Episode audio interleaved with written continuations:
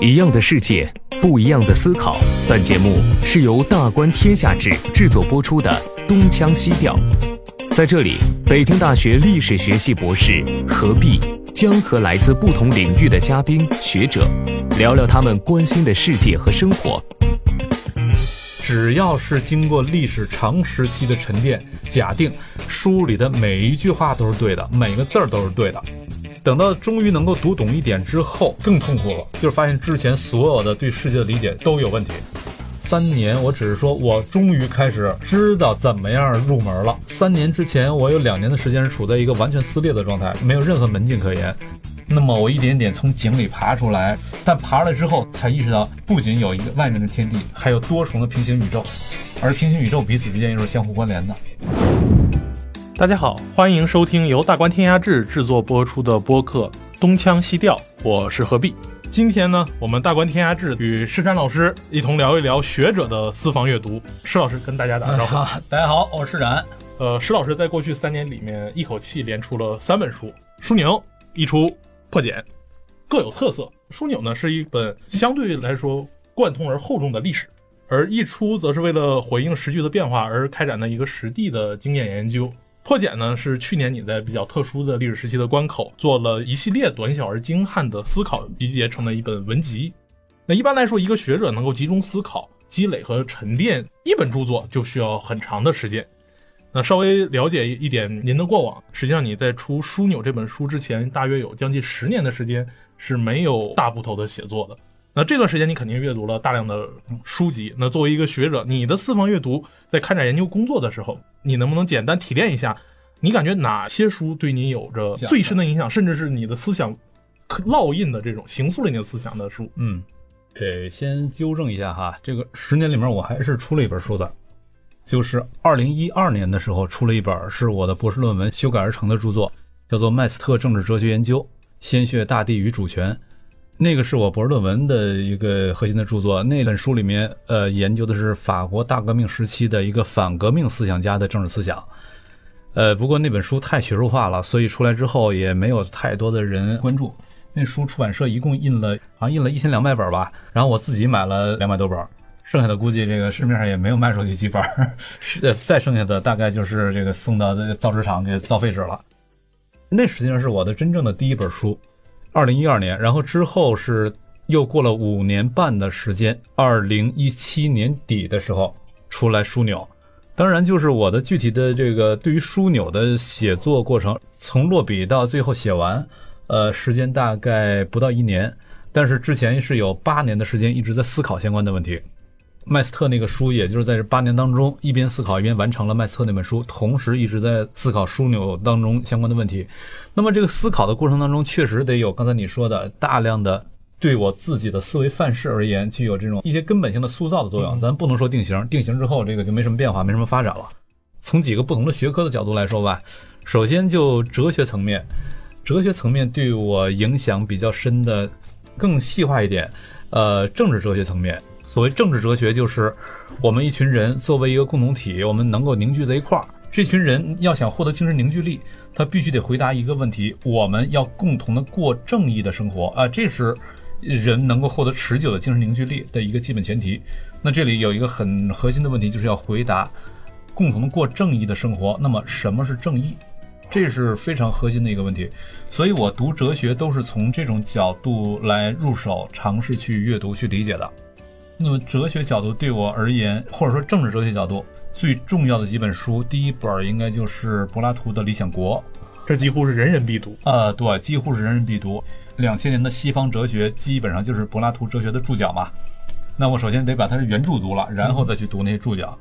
《理想国》这是相当于帮助我获得理解西方的那种思维范式。当然，这里可能有一些现在的这个国学啊、国潮啊什么很热。很多人可能会质疑你干嘛非得要从理解西方开始？这没有办法呀。咱们今天所能够动用的各种各样的分析工具、各种理论工具，都是西方的。严格说来，那已经不是什么西方的了。数学是印度诞生的，但你今天不可能说那数学是印度的，那是属于全人类的。它是作为一套最基本的方法论嘛。那么西方给我们提供了最基本的方法论，可能因为中国接触这些东西到现在还时间比较短。只有一百多年，不到两百年的时间，于是我们会觉得那是西方的，那不是我们的。实际上，佛教从东汉传入中国，到了公元八百多年的时候，韩愈还在写这个《排佛论》，就是等等这这一系列东西，把它视为一个非中华文明对，视为那是一个异国的文明，要把它给干掉，把它赶出去。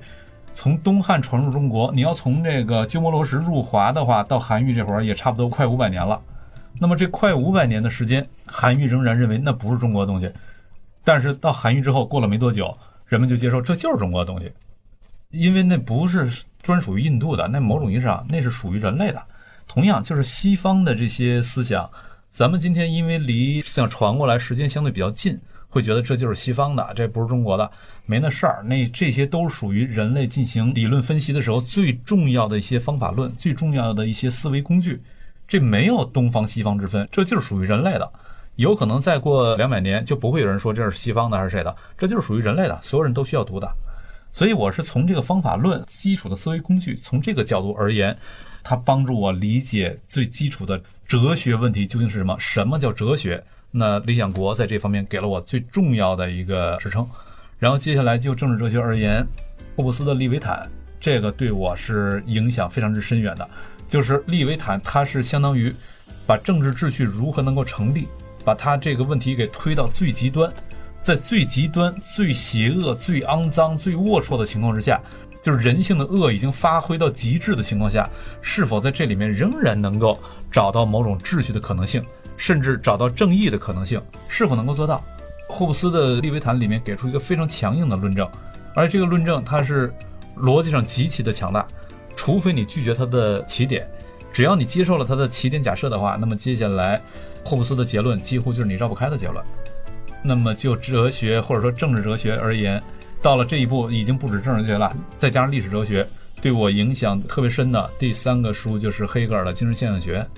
某种意义上，黑格尔的这套政治哲学、历史哲学对于后发国家而言是极其强大的一种哲学系统，它能够让后发国家。懂得如何去理解这种变化多端、复杂多多元的这种秩序，你在里面如何找到它内在的统一连贯的逻辑，以及后发国家它面对种种的自己的不利的处境、自己的失败、自己的屈辱、自己的各种各样不利的地位吧，从这里面如何找到自己的信心，如何找到自己通往未来的路径？呃，黑格尔的精神现象学在这方面给出了一些极其强大的思维框架。这个对我影响非常之深。如果有读过我的《枢纽》这本书的朋友，如果你再相对熟悉一点黑格尔的哲学的话，你就会发现我这个书整体的哲学思路里面有着浓浓的黑格尔的印记。毕竟《枢纽》它核心面对的还是中国的历史。对，那你在理解中国历史，首先你的问题意识，作为一个中国人，你首先面对的中国历史。那中国历史方面对于你影响最深的相关著作可能是哪些？其次，你在分析中国历史的时候，它里面运行的一系列的机制啊，你里面所展现的那几处的不断的循环，呃，有着大量的这个社会科学式的分析，不简单，这是一个讲历史的故事。那还有没有其他的这些书籍给了你比较大的这个帮助？从中国历史的这个角度，给我提出一些比较重要的问题意识的。一个是拉铁摩尔的《中国的亚洲内陆边疆》。过去我们对于中国历史的写作、叙述、讨论，基本上都是从中原的视角来展开的。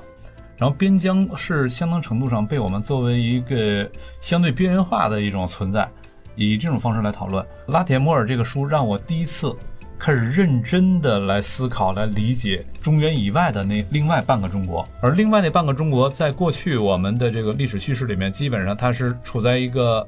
呃，相对模糊的状态嘛。但如果在我们的历史叙事里面，他们无法获得一个清晰的表达的话，我们对于中国历史的讲述就无法为所有中国人所共享，因为你的故事里面有相当一部分人没有被包含进来。它不在你的故事里，或者在你的故事里面面目模糊，那么这种情况下，这种历史的讲法就是有问题的，是需要改进的。之前我是意识不到这个问题、这种困境存在的，直到拉铁莫尔的《中国的亚洲内陆边疆》这本书是给了我很大的启发跟很大刺激，让我意识到在这方面需要有更多思考。啊，然后就是陈寅恪先生的《隋唐制度渊源考》，当然不止这本书了，陈寅恪先生的著作我多一半都读过。那么就是这些著作，它让我看到了治中国史的时候，陈寅恪先生一方面他对史料是非常熟悉了，但真正让我惊叹的不是他的对于史料的掌握，真正惊叹的是他的这种史实，那，就是认识的史啊，史实或者说史观，在史实这个方面，那就极其的高明，极其的高超。我读陈寅恪先生的这些著作，是帮助我怎样从一个更高的维度、更高的视角来帮助我去反过来整合那些具体的史料，从里面基于人性能够去洞察一些最幽微的东西。这个是陈寅恪先生给我的帮助。当然还有另外的一些著作，比如像葛兆光先生他的《宅子中国》啊等等这些书，呃，他从中国以外的儒家世界，从这个角度让我反过来反思。过去的那种单向度理解都是有问题的。那么这是就中国的问题意识而言。然后刚才你又说到了一些具体的分析的方法论。那么这些分析的方法论上，对我来说又有两个学科是非常重要的，一个是社会学，一个是政治经济学。就社会学而言，马克思韦伯的支配社会学以及涂尔干的宗教生活的基本形式这两本书，它从不同的角度。让我获得了一些基本的分析工具，一些基本的分析方法论，就是人类的社会究竟是怎么组织起来的？我们所看到的各种各样的秩序，它都有哪些样的前提条件？要想能够获得这种秩序，它需要有什么样一系列的预备性的基础等等这些。那么我在《枢纽》这个书里面的很多分析，实际上都找到了它的一系列前提条件，而对这些前提条件的追溯。这种分析方法，某种意义上有点类似于我们大观小组一直在做的那种原问题分析，都要追溯到它问题的最初的发生点，它就是究竟是怎么回事儿。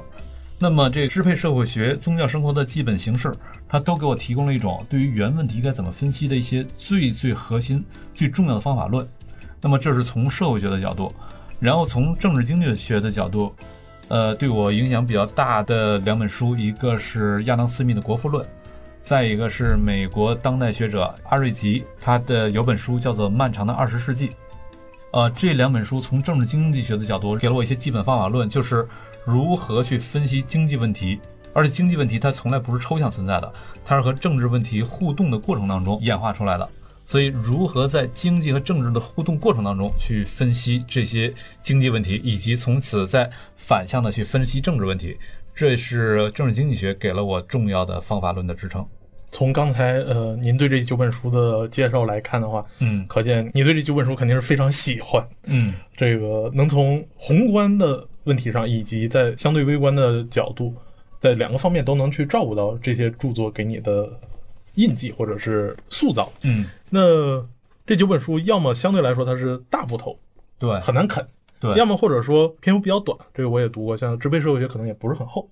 支配社会学也也不薄，而且很不好读。那这次主题呢是私房阅读，就是很多人呢只是看到了你的书，看到了你的枢纽，看到了你的溢出，有的时候可能呃豆瓣上评价甚至说啊你这可能就是个缝合怪，我就把各种各样的二手理论给合在一起了吗？嗯，那一方面可能是大家对你的这个阅读有异议。啊，另一方面可能也是对学者的这个日常生活不是太了解。嗯嗯。那既然是私房阅读，我觉得咱不妨先抛开刚才你那么长套的对于这些书的理解，咱就从身体的角度，从情感的角度是说，你在阅读这九本书的时候，有一个什么样的基本的身体反应？会不会很累，或者是会不会很难熬？呃，那就就是痛并快乐着的一种反应吧。这些书都非常难读，而且我在阅读的时候。有些东西是我很早就读过，但是当时完全读不懂。呃，我最早的时候开始接触这些东西，那是在上大学的时候，那会儿读罗素的《西方哲学史》。哎呀，读来读去就是读不懂，就觉得这些哲学家都在说什么呢？还不不仅是读不懂，而且觉得他们说的不对，就是因为他反常识嘛。而我们平时都是靠常识来生活的，你反常识的话，就会觉得他说的肯定不对。你怎么连常识都不顾呢？你你。实际上，我到后来才知道，是因为我自己对于常识没有反思能力，于是我就以为人家有了反思能力之后，提出一系列反常识的东西，是是他说的不对，是是我的问题，有点类似现在网上的讨论。对，所以到后来，等到我读研的时候，开始真正的意识到过去我的读书的那种那种啊荒诞性之后，我开始给自己呃强迫自己呃采取了一种新的读书方法，就是。只要是经过历史长时期的沉淀之后，人们仍然认定这是经典。只要是这种的书，那么首先我要从这种书开始入手，从这种书开始啃起，开始读起，然后只要是这种书，那么我就强迫自己要假定书里的每一句话都是对的，每个字儿都是对的，没有一点错误。我要做这样一个假定，然后只要有一个地方读不懂，那肯定是我错了。当然这些我都是做的一个假定啊，基本假定是我一个基本读书方法。但凡有读不懂的地方，都是我错了，而不是他错了。那么既然我错了，不是人家错了，但是我又没有办法找他来给我解释啊，我就只能自己想方设法替他来把说不通的地方来给他圆掉，让他能说通。那么怎么才能说通呢？我就得替他找各种各样的理由，替他找各种各样的借口。呃，费了好大劲之后，终于把理由找到了，能够把这说通了之后，反过来我突然之间就意识到，原来我之所以之前觉得他不对。是因为我采取了一个很糟糕的，或者说我不应该采取的过于狭隘的对于问题的前提假设，所以就是以这种方式去阅读的过程，就是一个让我不断的能够突破自己过去的狭隘的前提假设，进入到一个更广的、更深的思维领域、思维空间的过程。所以某种意义上，它的确有点像健身。健身呢，可能还是把你肉体上的肌肉不断的撕裂，让它重新成长，让你变成一个 muscle man。但是阅读经典的话，它是要在你在精神结构上，对，在知识上不断的去反思自己、质疑自己、撕裂、再重建。对，你用这词特别好，叫撕裂。就是我刚开始真正的开始能够进入哲学的门了，那个过程非常痛苦，因为完全撕裂。痛苦在两个层面，一个层面是读不懂啊，那么这个非常痛苦吧。等到每个汉字都认识，连在一起就都不懂。对啊，等到终于能够读懂一点之后，更痛苦了，就是发现之前所有的对世界的理解。都有问题，都错了，而且这回不再是我假设他说的对，我的想错了，而是我真正的意识到我之前理解都是错的。于是那对自己完全的否定啊，这种过程那也是双重痛苦。但是等到这样的一个过程熬了三年之后，能够逐渐的把自己的过去的思维世界完全撕裂，然后一点一点一点重新拼合起来。三年之后开始知道怎么拼了，该怎么缝合了，一种新的快感就出现了。到了三年之后再去读别的书的时候，有一点儿那郭靖还是谁啊？学了半本《降龙十八掌》，对，学了半本那《降龙十八掌》之后，再去跟别人玩，就是轻而易举了。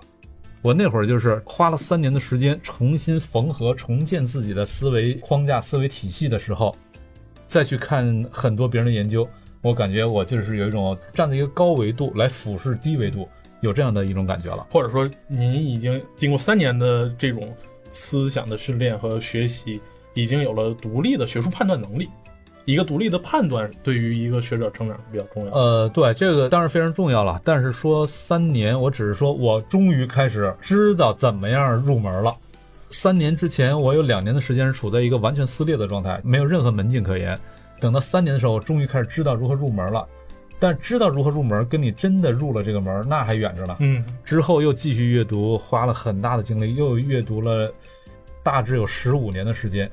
呃，当然这个过程当中，一方面是彻底的把之前的东西多一半都抛弃掉，然后一点一点的重建。而重建的过程当中，我就会发现大量的知识盲区，就是之前意识不到那是我盲区，甚至我知道那是盲区，但我不觉得那东西有用。就像我今天我不会去想着我去学一下手术刀究竟是它的一个生产原理。我不会去学这个东西，不知道它对你的生活意义是什么。对，而在此之前，我也不知道我后来补充的那些学科对我而言它的意义是什么。我觉得我是想要搞清楚一个究竟什么是正义的生活，正义的标准是什么。我觉得我想要搞清楚这个呀。那经济学跟我有什么关系啊？金融学跟我有什么关系啊？是战争？哎呀，战争如此之不正义的事情，这跟我有什么关系啊？等到后来我才意识到，那是之前我坐井观天而已。那么我一点点从井里爬出来，但爬出来之后才意识到，不仅有一个外面的天地，还有多重的平行宇宙，而平行宇宙彼此之间又是相互关联的。所以我就开始大量的阅读其他的学科，花了十几年的时间，终于建立起一个大致成型的，也不敢说完美了吧，到今天仍然不断的在往前演化迭代。但到那会儿，世界该怎么勾画，我终于自己有一个勾画的方法了。所以，我们看枢纽这三本书里，枢纽是最厚的，内容也是最丰富的。嗯，而且你敢做一个跨越三千年的考察，而且跨越十几个学科的一个综合处理，这个对一般学者来说是很难敢夸下这个海口的。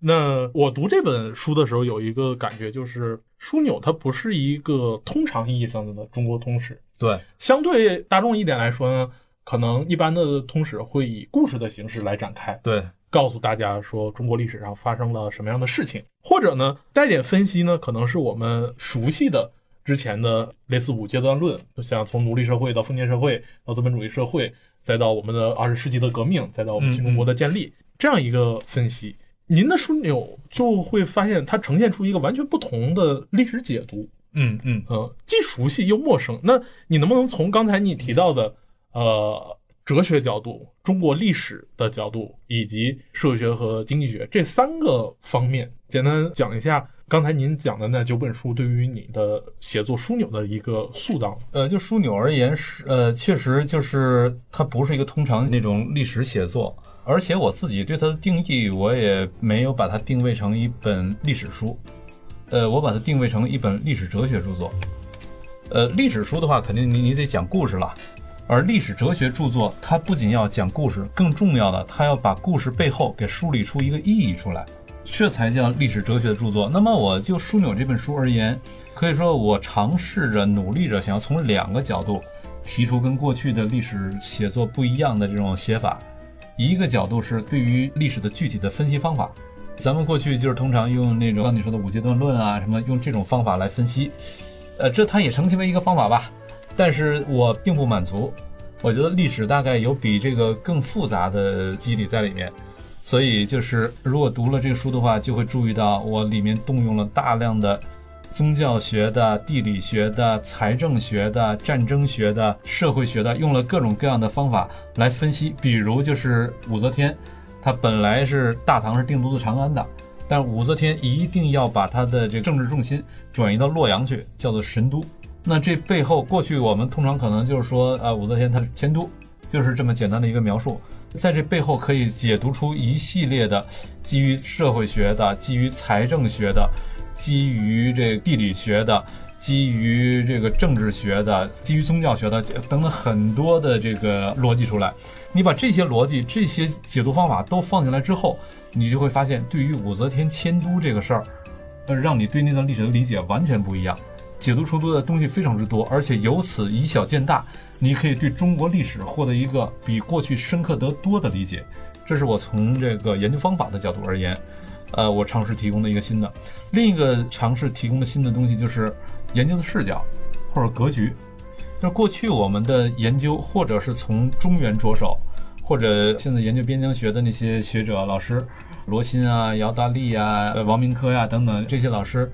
他们是从这个边疆、从草原、从少数民族等等从那个角度来入手。但是草原跟中原、边疆、少数民族跟汉族跟农耕。他们彼此之间究竟是怎样的一种相互塑造、相互构成的关系？这个相互塑造、相互构成的关系，我们没有办法给它有效的解读出来的话，那么就会带来一个问题，就是这个历史它未必是所有这些人共享的历史。而如果不是共享的历史，那么此时对这个历史的讲述，它就会没有办法更好的去塑造认同，它有可能会撕裂认同。防止撕裂认同的话，有一个办法是，其中一部分就不讲了，其中一部分人的事儿就不讲了，这也不对劲儿，因为你的故事里面没有那部分人，那人家就更不认同了。现实生活中，这些人并没有被消灭啊，对呀，呃，所以就是需要找到一个新的格局。最近我经常跟人谈的，我说，实际上一个国家一大群人，他们作为一个想象的共同体，他们是基于什么把自己想象成一个共同体呢？实际上就是基于。这群人共享的故事，我们共享一个故事，所以我们是一家人，这是构成一个想象的共同体。而所谓的共享的故事又是什么？就一个国家而言，最重要的就是这群人共享的历史。那么共享历史，接下来问题来了：啥叫共享历史？你怎么讲这段历史？那么这段历史要想成为你的国土上所有的人共享的历史，这里就包含至少两个条件必须同时满足，可能还有更多的哈。我关注的是这两个条件。第一，是否你这国土上的所有人在故事里面都有份儿，他们都被包含进去了？如果只包含一部分人，另一部分人没包含的话，那这历史就不是他们共享了。而过去的这种中原中心的讲法，有相当一部分人没有被包含进来，那么这历史就不是共享了。那这种讲法就有问题嘛？第二，都包含进来的话，他们各自起的角色功能是什么样？这是另一个问题，就是他们角色功能不一样，这无所谓。但是是否都有一个积极的身份、积极的角色？如果都包含进来了，但是其中一部分人永远是一个负面的角色的话，那么他们也不愿意共享这段历史。必须所有人都有个积极的身份、积极的角色。这是我说的这个历史该怎么讲。我想提供的一种新的讲法、新的格局、新的视野。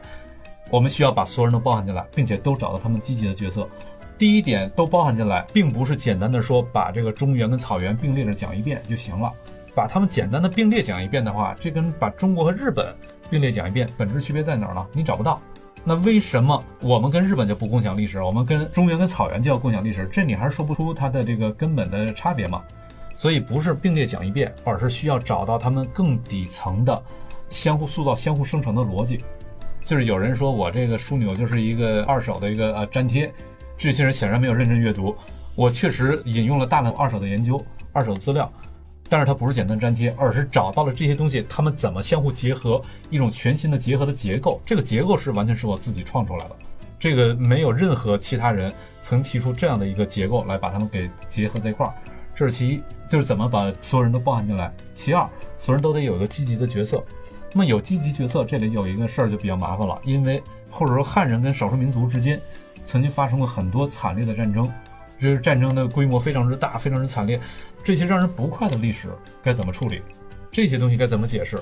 刚好黑格尔的精神现象学里面，他对于怎么解释这种问题，怎么克服，怎么超越这些问题，精神现象学给了一系列特别强大的思维工具、哲学工具，帮助我来能够把这些问题怎么给超越掉，怎么化解掉。那么这种情况下，枢纽它就是作为一个历史哲学的写作，基于那些社会学的理论，我可以提供呃一系列的新的分析方法、分析工具。第二，基于一种新的问题意识、一种新的问题格局，我可以给出一种对于历史的全新的视角。所以，我阅读您这本书会发现有一个非常偏黑格尔的味道，因为这种精神现象学提供给你的理论基础。和前面你还说，呃，理想国和利维坦，他们除了刚才你讲的这种转换性的思维工具以外，是不是在其他的哲学基础上也给你一些启发？你说这个像理想国和利维坦吗？对，当然给我启发。理想国给我的一些，真的就是后世的西方哲学，真的就是理想国的注脚而已，是柏拉图的注脚。嗯，但是柏拉图最重要的著作是理想国嘛？对。呃，就是《理想国》里面几乎把后世我们要面对各种问题所要提出的所有问题，《理想国》都提出来了。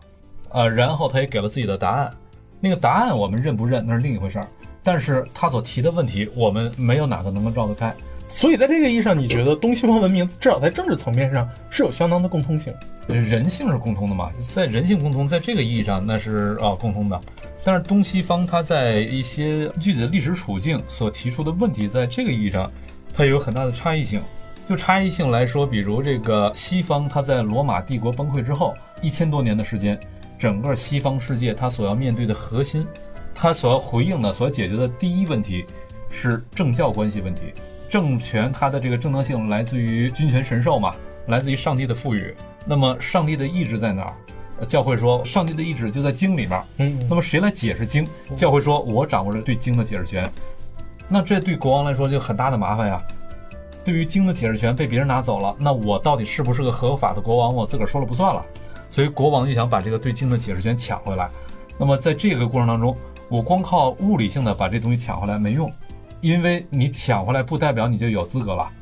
你是否有资格，它仍然取决于你在理论上是否能说得通。所以，西方因为它的第一问题是政教关系问题，所以它在整个这一千多年当中，它的一系列的制度呃演化，一系列的观念演化，一系列的社会演化，都是围绕这样一个问题它逐步的展开的。而中国这边在秦汉帝国统一之后，所要回应的第一问题是农牧关系问题。西方是政教关系，中国这边是农牧关系。农牧关系那么一个持久要回应的问题就是。呃，中原跟草原，农耕跟游牧，这两拨人怎么找到一种能够持久和平的方案，或者持久稳定的制度安排吧？不一定非得和平了，也可以有战争，但这个战争它是用来调整均衡的一种动态手段。那么在这个逻辑之下，中国这边它所演化出的社会逻辑、政治逻辑、观念逻辑，跟西方就全都不一样。在这里面，中国跟西方有着很大的区别。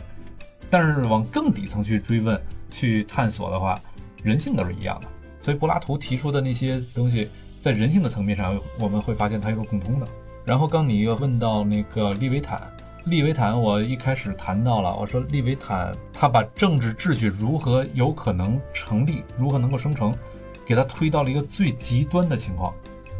就是在这种人性的恶已经迸发到极致的情况之下。我们没有办法保证人的恶不会的以那种方式迸发出来，在人性的恶已经迸发到极致的情况之下，是否我们仍然能够建立秩序？如果在那种情况下都能建立秩序，找到最底线了，秩序仍然成为可能，那么非底线情况，那这事儿就更好办了。所以就是从这种最底线的思维上，在该怎么思考政治问题，利维坦给了我一个非常重要的思想上的启示。所以无论是理想国、利维坦还是精神现象学，其实。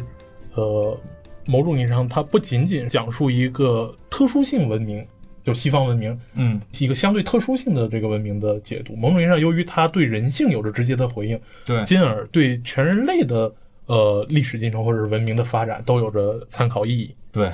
这就像刚才咱们说印度发生数学，但今天不会有人说那是印度的，那就属于人类的。这三本书其实对于普通读者来说，读起来是有着相当的困难，相当痛苦。对对。没有一定基础的话，其实想从这三本书里面直接得到您对于西方历史乃至人类历史的理解，可能都不太能。呃，村头厕所，但凡还有点纸，人们一般不会买这三本。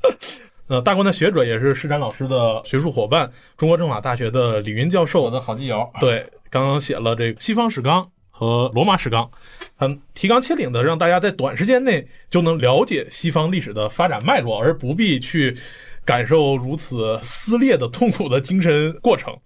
作为对比呢，近期他还将呃带领考察团开展一次深度的这个罗马和秦汉两个帝国对比的这个学术体验游。刚好我刚才对比的，我说这个西方在罗马崩溃之后政教关系，中国这边是农牧关系。对，刚好他这个可以对应上的，可以呼应一下。然后他游览的地方也是北方早期中国文明最核心的地方，就是西安、咸阳和宝鸡这三座城市。欢迎大家呃关注微信公众号“施展世界”或者“大观天下志”。发送关键词“考察”，联系我们的微信小助手来去咨询报名的事情。我还可以帮着是捎带手做一点广告啊，就是推一下李云老师这两本书。首先，先说这个《西方史纲》，这是对西方历史的一个非常提纲挈领介绍。但说的更准确点儿，它对于西方世界、西方文明的一个提纲挈领的介绍，不仅仅是历史。那我们作为中国人，为什么要了解西方历史呢？因为你只有了解。你不是谁，你才真的知道你是谁。你也就是说，你必须得知道你你的他者是什么样子的，你才知道你为什么会成为这个样子。如果你搞不清楚他者，你根本说不清楚自己。而西方就是我们最重要的他者。而李云老师的这本书就是从非常提纲挈领的方式，把中国他者给说的很透彻，很透彻，这是很值得力荐的。呃，再一个就是李云老师的这本《罗马史纲》啊，罗马这个太重要了，重要性在哪儿呢？就是你要从一个横截面上来看的话，我说时间的横截面上来看，你会发现罗马有巨大的政治智慧，就是在一个给定的时间段里面，罗马它内部如此之多、如此之丰富复杂的多元要素，它都能够找到一种恰切的方式，把它们全都给安顿下来。然后让彼此之间能够形成一个合力，基于这个合力，我对外形成巨大力量，啊，这是罗马的巨大的政治智慧。这是从一个横断面来说，但一旦你把它变成一个纵面的话，你看整个时间流变，罗马它这一千多年的时间流变，从这个角度来看的话，你会发现罗马实际上就是人类的一个巨大的政治实验室。